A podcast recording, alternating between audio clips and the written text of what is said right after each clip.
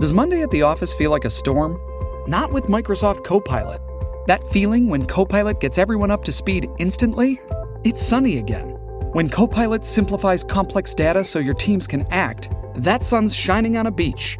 And when Copilot uncovers hidden insights, you're on that beach with your people and you find buried treasure. That's Microsoft Copilot. Learn more at Microsoft.com/slash AI for all.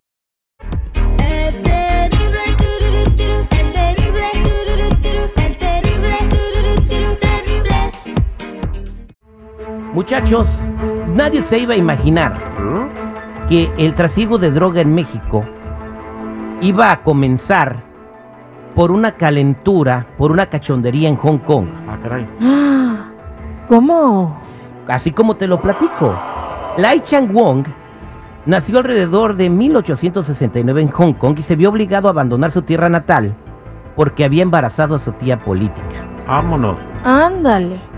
Después de huir de su país, él se fue a vivir a San Francisco co- y empezó a trabajar como cocinero. Después trabajó en una farmacia gracias a que siempre le gustaron las lecturas sobre medicina. Después de que empezó la revolución en 1910 en México, cruzó la frontera porque le gustaba el desmadre y se enroló con los revolucionarios del noreste, a quienes curaba sus heridas hasta que un tiro en la pierna lo dejó sin posibilidades de mantenerse en movimiento. O sea, le dieron un balazo en la pata. Mm. Un sacerdote de nombre José Amarillas, en el pueblo del Dorado, municipio de Badiraguato, lo convirtió al cristianismo y le puso su nombre. Sin embargo, Enciso afirma en una investigación que realizó para la Universidad de California en San Diego que no se encontraron registros de algún religioso con ese nombre. De Chan Wong era aficionado al juego, tenía amigos y en un día de suerte en el que ganó mucho dinero se mudó a otro pueblo llamado San José de la Puerta también en Badiraguato, donde puso su consultorio. Este compa venía de China y sabía cómo producir la amapola. Se trajo semillas de amapola y empezó a sembrar amapola por todos lados. La migración china empezó a llegar porque estaban construyendo vías de tren y a los chinos les gustaba en los efectos este, no medicinales de la amapola. Y al principio pues empezó a venderles la amapola debajo del agua. Ah, o sea, amapola recreativa. Amapola recreativa.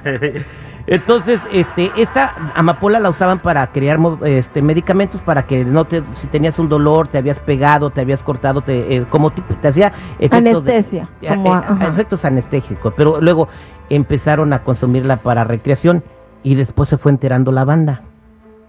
Oh, a ver. Oye, eso sí me interesa. ¿por qué se te ponen los ojos tan, tan celados? Yo también quiero dar igual. Entonces, eh, el vato empezó a venderle a todo el mundo.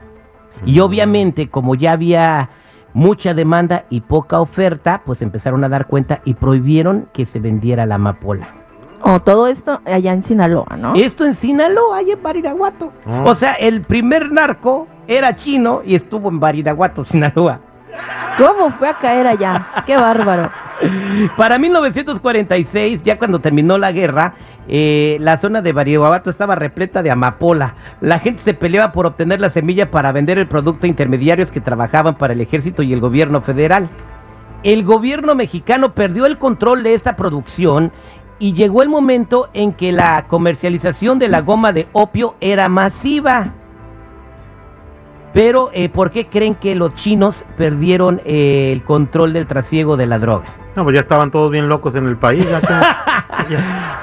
Los chinos en México perdieron el negocio porque un buen narco debe tener conocimiento de cómo poder hacer pactos de corrupción e impunidad con el gobierno y pues ellos no sabían cómo y también tenían miedo de enfrentar la muerte y la aprehensión y les faltó cercanía con el poder. Y entonces los mexicanos tomaron control del negocio. Así es como empezó la historia del trasiego de drogas o el narcotráfico en México. ¿Lo sabían, chavos? ¡No! No, pues sí, imagínate quién iba a pensar que todo, todo este desmadre que tenemos ahorita, el cartel de Sinaloa, el Nueva Generación, el del Golfo, iba a empezar con un chino que se clavó a su tía en Hong Kong. El de burbujas, no, bueno. Terry, y desde entonces nos lleva a la chinada. Hasta la fecha, ¿eh? Bueno, bueno, con razón ahora lo- eh, encontramos chinos cantando corridos. Claro, ellos fueron los primeros, tienen más derecho. Sí. Mira, aquí está un chino contando corridos de la historia de Chang Wabuyung. Chavo. En el alien. ¿Qué dijo? En la telecatón te dio los dos cielos. y hasta China con Chingón. Y somos los chinos. Pues ahí está, muchachos. El primer narco se llamaba Lei Changwon. Wow, Lei Changwon. Y El pionero. El pionero. Somos al aire con el terrible millón. Y pasadito.